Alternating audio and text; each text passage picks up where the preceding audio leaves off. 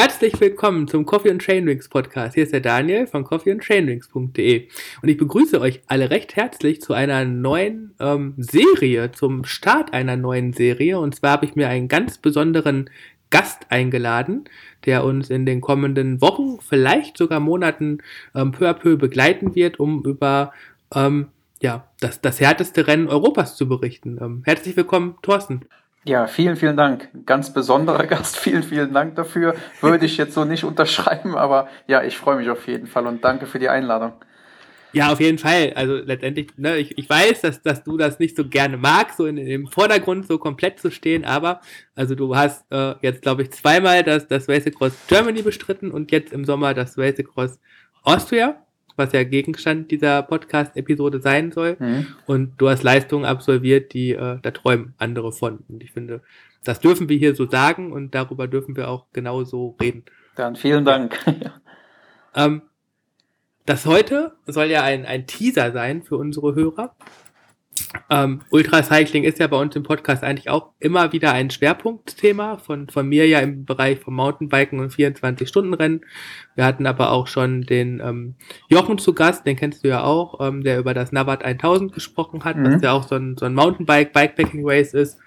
Ähm, Sascha aus unserem Verein hat schon über eine Bikepacking-Tour in Koblenz gesprochen. Und jetzt bist du ja derjenige, der das Ganze auf die Straße adaptiert und ähm, das Ganze auch nicht alleine macht, sondern äh, mit einem Team, das ja auch zentraler Bestandteil deines Erfolgs ist, ne? weil ohne Team geht ja gar nichts. Ja, das stimmt. Ähm, das Team spielt schon eine große Rolle bei den Wettkämpfen, die ich, im, zumindest die Wettkämpfe, die ich im Moment fahre, ja. Weil? Ähm, ja, im Prinzip sind das Rennen, die man mehr oder weniger nonstop absolvieren muss, sage ich jetzt einfach mal, um einigermaßen vorne da zu landen.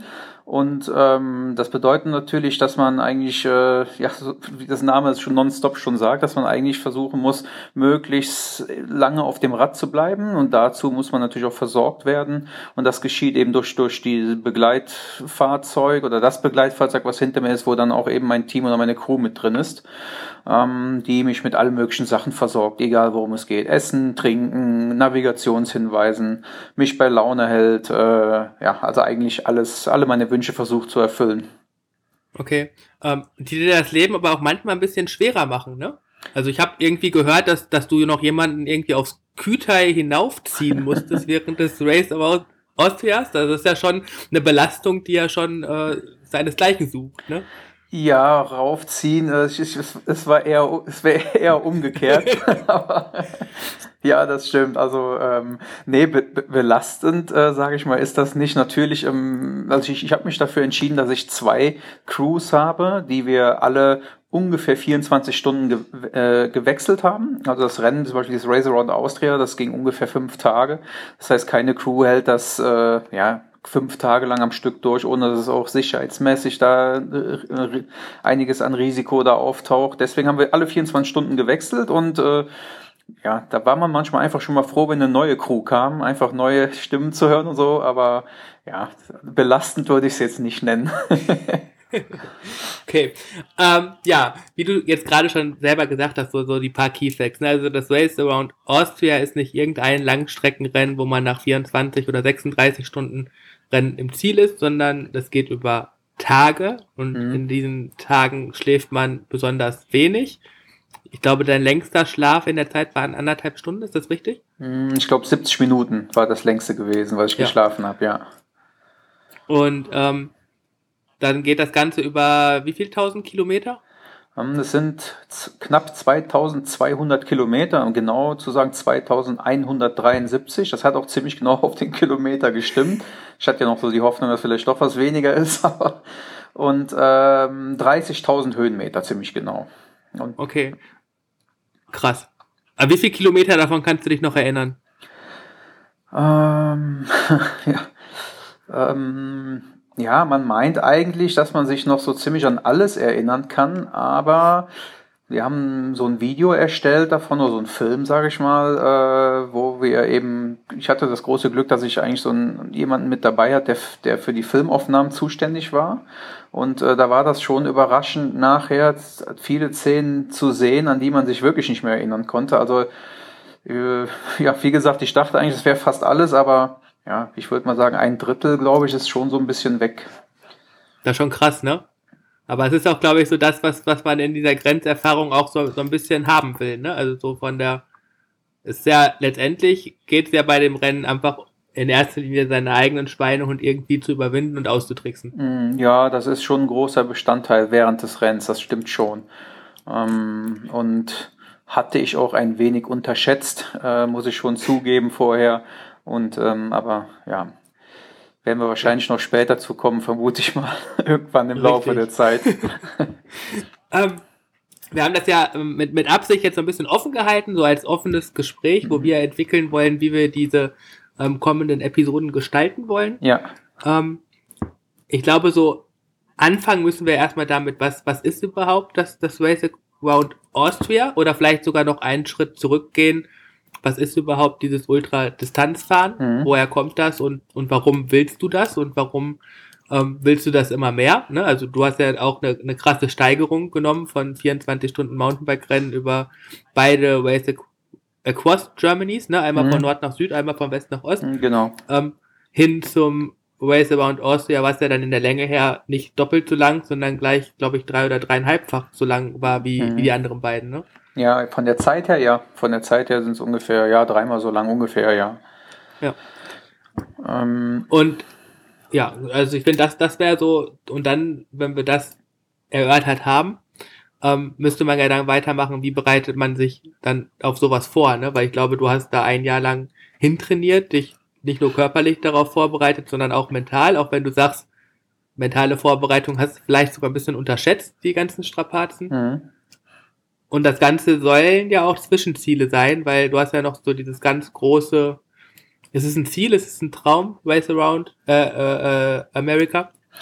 Ja, im Moment ist es noch, noch äh, eher so ein Traum.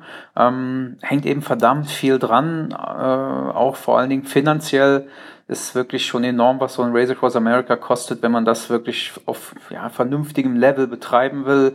Ähm, da ist es nicht, nicht so einfach, äh, auch die finanziellen Mittel zusammenzukriegen.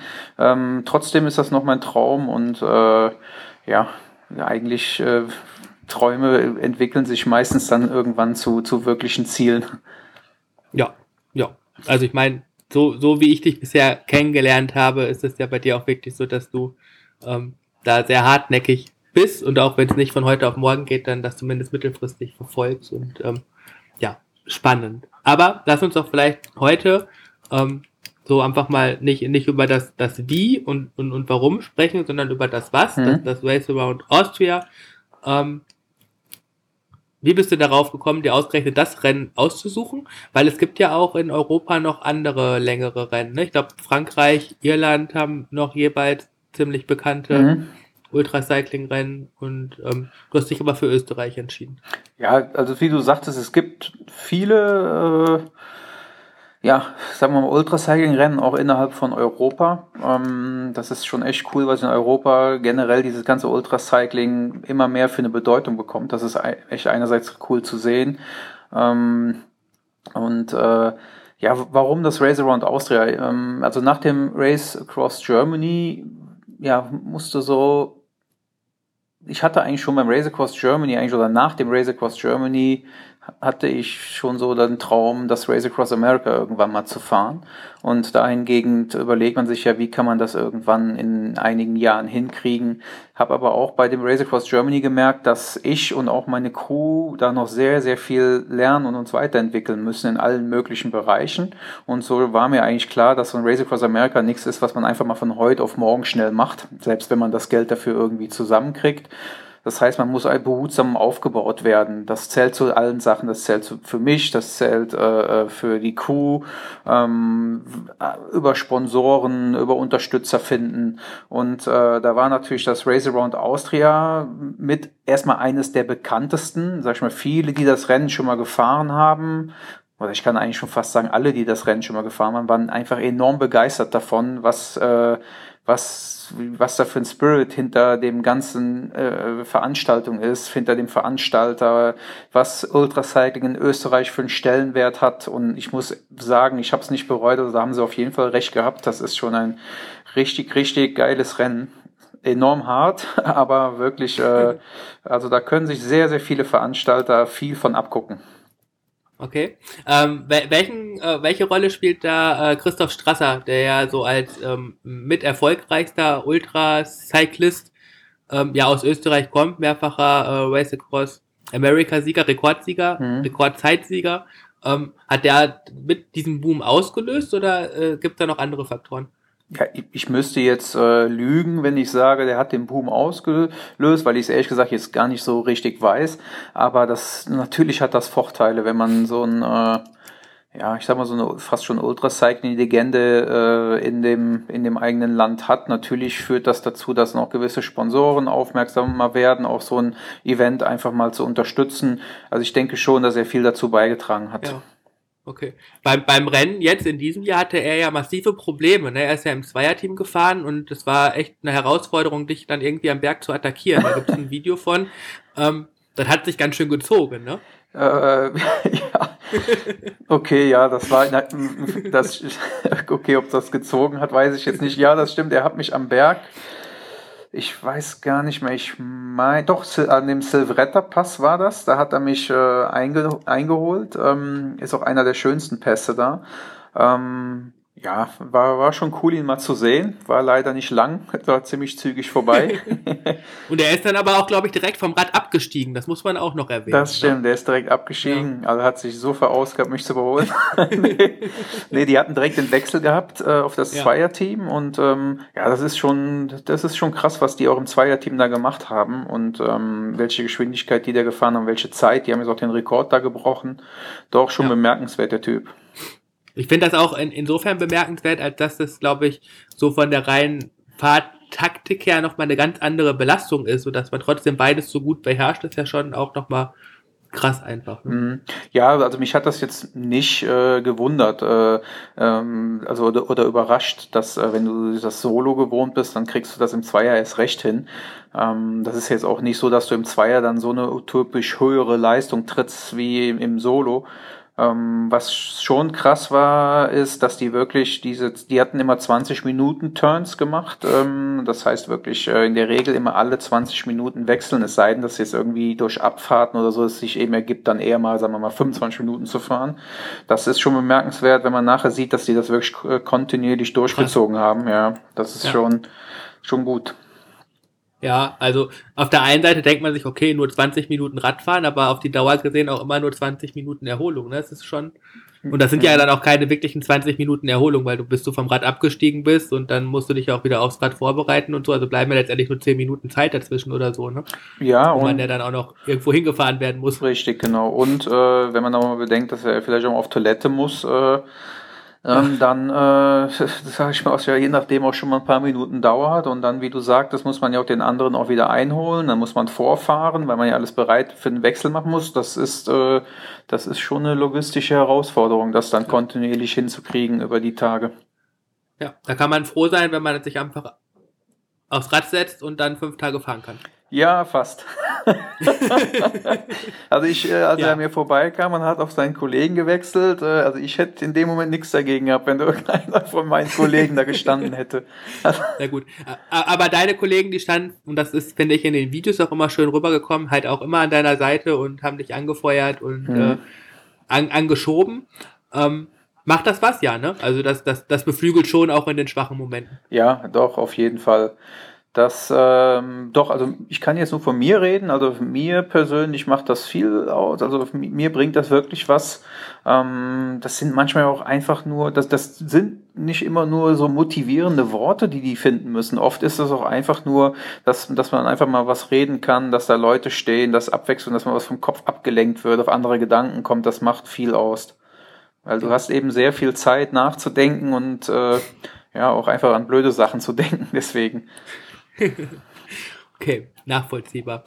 Ähm, so, jetzt hast du erklärt, warum du dir das Race Around Austria ausgesucht hast, mhm. weil es einfach im Bekanntheitsgrad relativ renommiert ist und äh, alle positiv darüber berichten.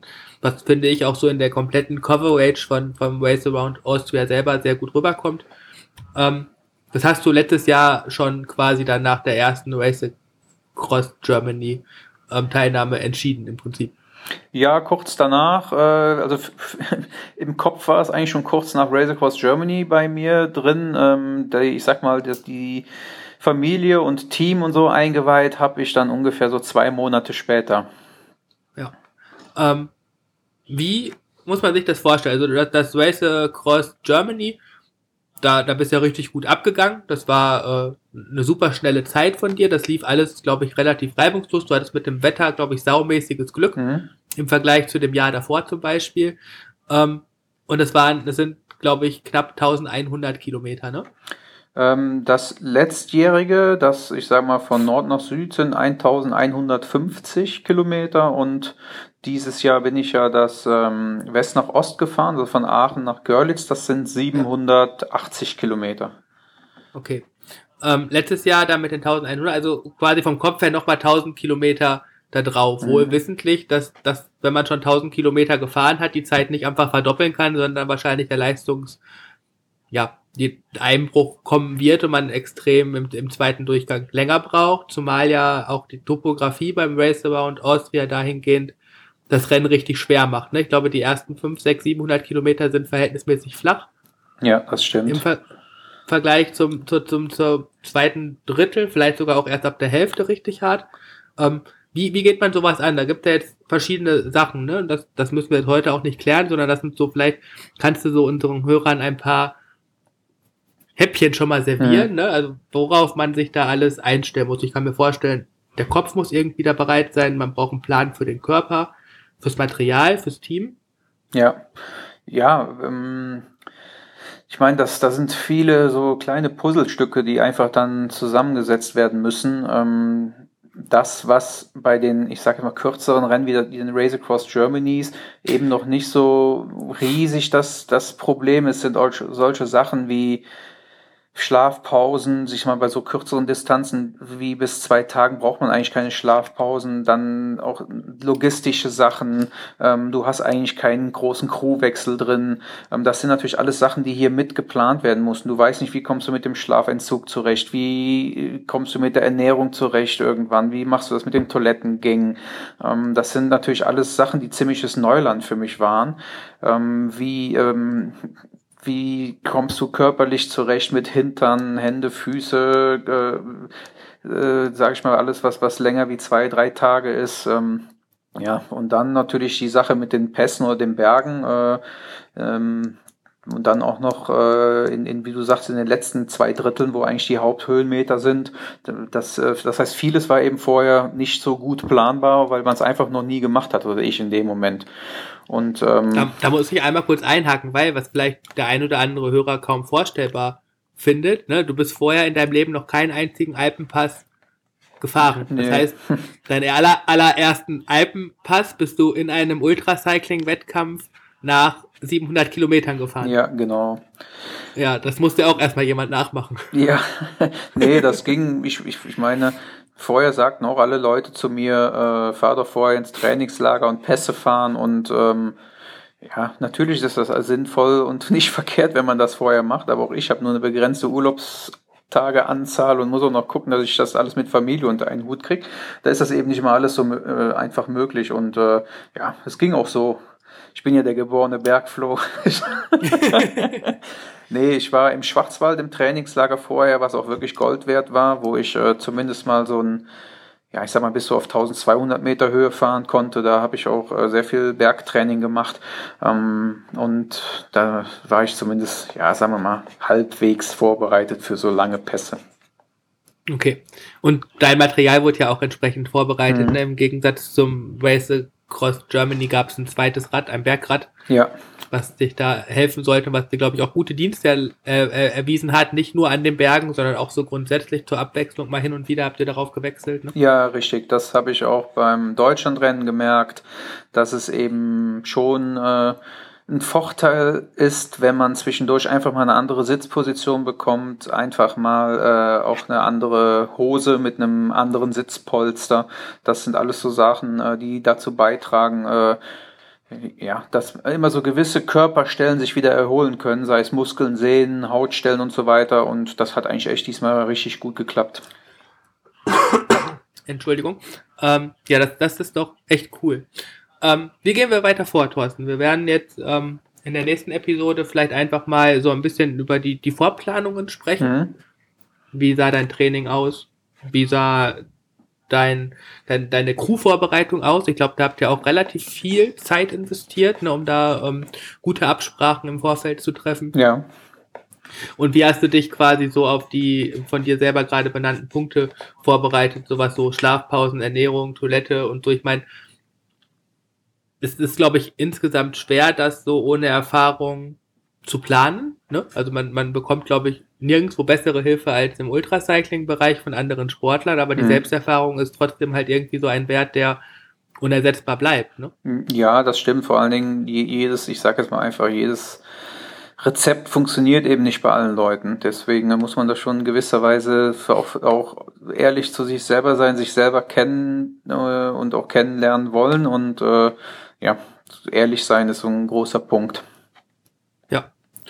Und ähm, dann, dann gehen wir weiter und ähm, werden dann in der zweiten und dritten Episode vielleicht so ähm, die Fahrt nach, nach Österreich mal als, als Schwerpunkt nehmen und dann bist du in Österreich selber auch noch, glaube ich, zwei Tage so Rad gefahren und mhm. ähm, ich glaube, ich weiß gar nicht mehr, wo ich es gelesen habe, aber du schriebst auf jeden Fall, dass dass so die, die Stunden vor Rennbeginn so mit die schlimmsten des ganzen Rennen waren, so zumindest für den Kopf. Ja. Und da du echt Probleme hattest, da so ähm, in diese, aus dieser Negativspirale wieder herauszukommen. Ne? Ja, das stimmt. Und ich glaube, dass das ist auch nochmal interessant, weil wenn man sich das Ganze vielleicht selber vor Augen führt und denkt, boah, ich fahre jetzt fünf Tage Rennen, dann denkt man halt nicht, dass man vor dem Rennen die Probleme bekommt, sondern vielleicht eher am Ende, die du natürlich da auch hattest, aber das war schon phänomenal. Aber auch finde ich krass, wie du da wieder rausgekommen bist, was ja auch erstmal dann eine Stärke ist und vielleicht anderen auch hilft, ähm, bei jetzt vielleicht nicht fünf Tagesrennen, aber vielleicht beim, beim ersten Marathon oder so, ähm, sich kurz vor Rennstart nochmal zu äh, Norden. Ja, vielleicht. ja, ich meine, ähm, ich meine, viele fragen mich, äh, wieso ich das oder wie ich das machen kann, wie Leute, ich bin ja nicht der Einzige, der sowas macht, wie Leute sowas machen können und ja, mir ist eben einfach wichtig, deswegen, ich werde auch ehrlich zu allen Sachen Stellung nehmen und antworten. Ich habe da nichts zu verheimlichen und äh, ich bin da ja genauso ein Typ wie jeder andere, der ich würde mich noch nicht mal sehr ja, sagen wir mal, überdurchschnittlich motiviert oder sportlich veranlagt ansehen und ähm, ich bin auch kein, kein Freak, der einfach Lust hat, sich selber Schmerzen zuzuführen, fünf Tage lang. Deswegen sage ich mal, ähm, würde ich schon fast sagen, wenn ich das hinkriege, kriegt fast jeder andere auch hin. Und ähm, ja, das ist eben so ein Thema, wie du gerade sagtest, kurz vorm Start. Natürlich hat man Angst davor und natürlich freut man sich auch nicht auf die Schmerzen, weil ich bin noch nicht blöd. Mir war schon vorher klar, dass das wahrscheinlich mit die schlimmsten Schmerzen werden, äh, die ich jemals hatte. Natürlich kriegt man da Angst und hat nicht unbedingt Lust darauf, aber ja, das ist eben bei vielen Zielen, die oder vielen Zielen oder ja, Träumen, die man hat, es geht eben nicht ohne Schmerzen, die zu erreichen. Ne? Und umso schöner ist nachher. Ich glaube, das wird halt immer so mit der Komfortzone dann ganz gerne umschrieben. Ne? Ja. Man muss die dann halt irgendwie dann doch verlassen, um einen ja. Erfolg oder ein Ziel zu erreichen. Und ich glaube, das wird auch so, ja, sich durch alle Episoden durch, durchwegziehen. Das wird man auch in jedem dieser Bereiche sehen, wie du da deine Komfortzonen verlassen hast, ne? Weil machen wir uns nichts vor, fünf Tage Radfahren. Ähm, natürlich muss man auch bei der Toilette irgendwie seine Komfortzone verlassen, weil man nicht den üblichen Hygienestandard haben wird, mhm. den man gewohnt ist. Und äh, und auch gerade so der Popo und die Hände, die, die leiden halt fünf Tage und das, das kann man auch nicht trainieren. Also, weil letztendlich sind die Handgelenke und die Sehnen gar nicht dafür gemacht, glaube ich, so lange auf dem Rad zu sitzen. Nonstop, mhm. ohne Erholung. Ja, und es ist eben vieles, aber da werden wir ja mit Sicherheit noch genauer drauf eingehen. Vieles ist eben auch so eine Bewertungs- und Ansichtssache. Ähm, vielleicht so als kleines Beispiel. Ähm, ich weiß noch, damals habe ich es immer gehasst, im Regen zu fahren. Ähm, ich habe mir da mal einen riesen Kopf vor Wettkämpfen gemacht, ob es regnet, ob es nicht regnet. Und äh, mit dem Tag, wo ich so eine schlimme Allergie bekommen habe und dadurch auch so ein Asthma und ich dann bei Wettkämpfen immer Probleme hatte, wenn es nicht regnet, dann hatte ich auch einmal die Einstellung zum Regen komplett geändert, sodass ich mich mittlerweile sogar aufs, auf den Regen freue. Das heißt, an der eigentlichen Situation zu damals hat sich eigentlich von nichts geändert, aber zwischen negativ und jetzt ist es sogar positiv. Das ist ja so ein ganz extremer Unterschied, was eigentlich so jetzt mal in so einem kleinen Beispiel zeigt, was man, sag ich mal, mit vernünftig strukturierten Überlegungen eigentlich dann auch hinkriegen kann. Auf jeden Fall. Und eigentlich kannst du auch echt froh sein, dass du das so gut geändert hast, weil, und das, das nehmen wir jetzt auch noch mal kurz vorweg, ne, Regen hattest du zumindest bei einer Crew genug. Ja, genau.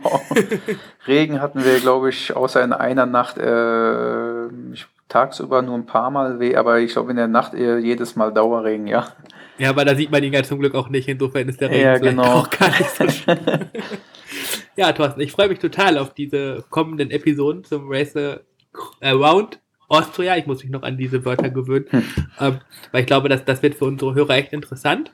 Ähm, wir haben diesen Teaser ja auch nicht umsonst aufgenommen, weil am Ende möchten wir auch gerne alle Hörer und Hörerinnen äh, aufrufen, ähm, spezifische Fragen zu stellen, ähm, die wir dann halt hier in den Episoden mit einbauen, ne? weil das halt ja, immer gerne. so die, die, die, die beste Art ist, ähm, direkte Fragen beantworten zu können. Und ähm, ja, magst du auch einfach besonders gerne Fragen beantworten. Das sieht man auch immer wieder in deinen Instagram-Stories. Das hast du ja nach dem Rennen auch mehrfach angeboten und das wurde zahlreich genutzt von deinen Fans und Abonnenten. Und ähm, da waren ja auch schon coole Ergebnisse dabei, weil ich finde immer das Schöne daran ist, dass das Wechselspiel, ne, deine Antworten, aber auch die äh, Fragen der anderen ähm, Leute sich anzugucken und ähm, weil manchmal denkt man sich, boah, coole Frage, wäre ich ja meinem Leben so nicht drauf gekommen. Mhm. Ja, ich bin da offen für alles. Also ihr könnt fragen, was ihr wollt. Ich werde ehrlich antworten. Über alles. So. Ja, ähm, dann erstmal Dankeschön, dass du so kurzfristig am Freitagnachmittag äh, dir die Zeit genommen hast. Ja, gerne. Und ähm, dann freue ich mich auf die nächsten Episoden mit dir. Ja, ich mich auch. Ja, Thorsten, dann mach's gut. Bis bald. Bis dann. Tschüss. Ciao. So, dann kann ich jetzt stoppen, ne? Die Aufnahme. Ah, die ist auch sogar noch am Laufen.